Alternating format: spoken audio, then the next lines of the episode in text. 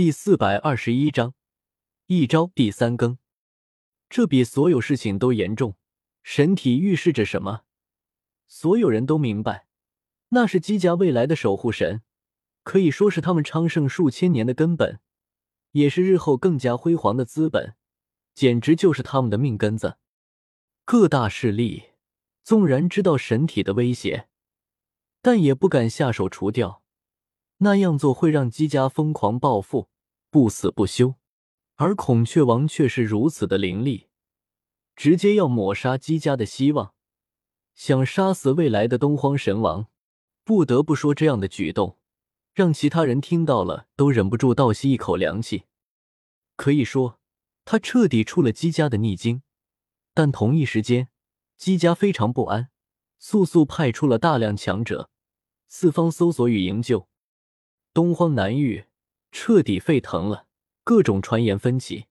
姬皓月果然了得，不愧为东皇神体，未来的神王，没有被第一时间杀死，以秘法逃了出去。最新消息，保护姬皓月的明秀，最后一人也被斩了，他独自逃了下来。孔雀王一路追杀，似乎铁下心要要灭了姬家的希望。姬家虽然强大，威慑东荒。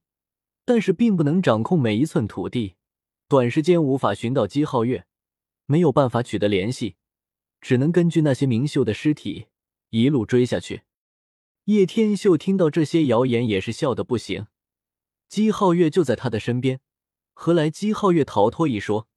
看来是一传十，十传百的效应啊！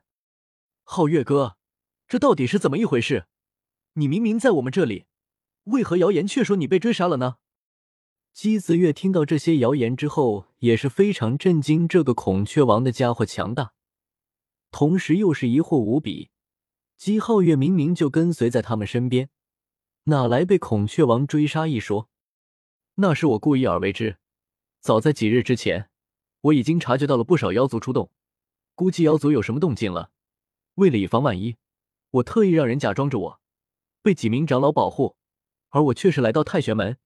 现在和你们一起回去，我也是现在才知道，原来是孔雀王出现了。姬皓月为人行事也是谨慎无比，若不是他的谨慎，恐怕很有可能就死翘翘了。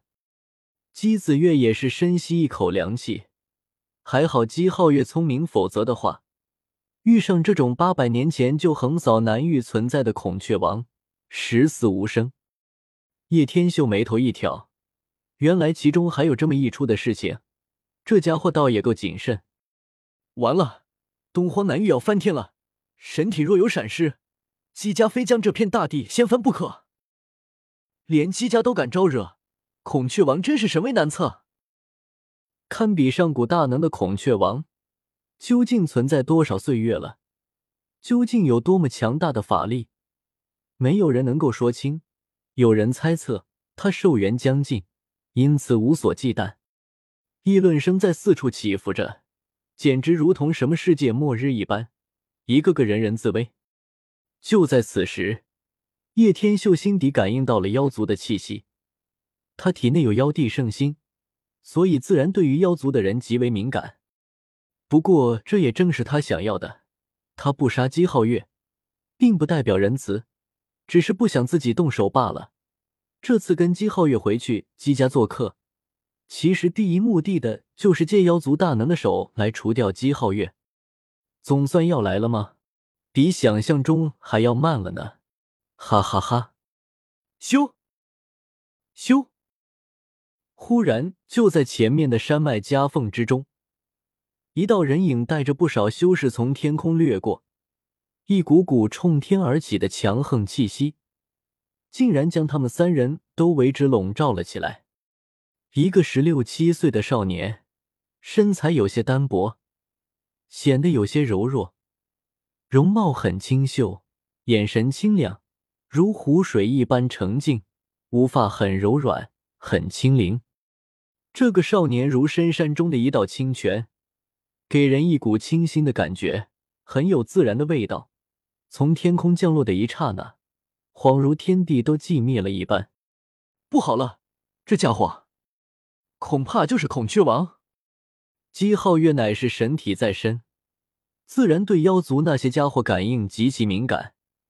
然而眼前这个人虽然年轻，但是妖族的气息简直遮天蔽日的掩盖过来，有着一股让他感觉得到的威压存在。孔雀王，姬子月一听，小脸顿时变得煞白了起来，整个人都傻眼了。不会吧，这家伙真的寻上来了？啧啧。姬家神体，可真的是让我一顿好找呢。孔雀王淡淡的露出一抹笑意，神态极为从容。叶天秀，把我妹妹带走，拜托了，一定要保住她没事。姬皓月咬了咬牙，面对这样八百年前就已经横扫南域的妖族大能，他根本没有丝毫胜算，提前让叶天秀将自己的妹妹带走。自己拼死留住他们，皓月哥哥。姬子月一听，顿时傻眼了，立马眼泪就夺眶而出。走！姬皓月已经祭出了海上生明月，声势浩大，威压如天。原来这就是海上生明月呢。孔雀王抬头看了一眼这片异象，旋即轻笑着点了点头。叶天秀没有多说什么。只是点了点头，抓住姬子月，便是转身离开，暗中却是大笑不已。这次过来，主要目的就是除了姬皓月，而又不污了自己的手。接下来，对于姬家，自己就可以很好的去掌控了。不知是你的海上生明月更强大，还是我的星辰耀青天更强呢？孔雀王下一刻已经是轻轻一挥手，法力滔天，简单而随意。这是一种传说中的意象，极其强大。他无需通过轮海施展。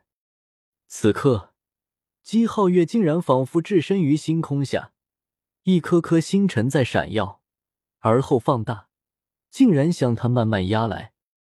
隆隆隆，天崩地裂，每一颗星辰都在快速放大，重如山岳，璀璨夺目，将整片天穹都被照亮了。那已经不像是一颗颗星辰，倒像是一轮轮烈阳。姬皓月心中骇然，这是怎样的异象啊？每一颗星辰都如此的怨怖，似完全可以击毁大地，具有无以伦比的磅礴压力。他心神震动，身体嘎嘣嘎嘣作响，浑身的骨节都在抖动，承受了莫大的压力。轰！叶天秀回头一看。整个虚空都在扭曲，一刹那的瞬间，他只见在虚空之中，明月崩碎，碧海尽毁，一道人影如同断线风筝一般从天空降落而下。没想到竟然是这么的不堪一击，这就是人族的东皇神体。呵呵，本章完。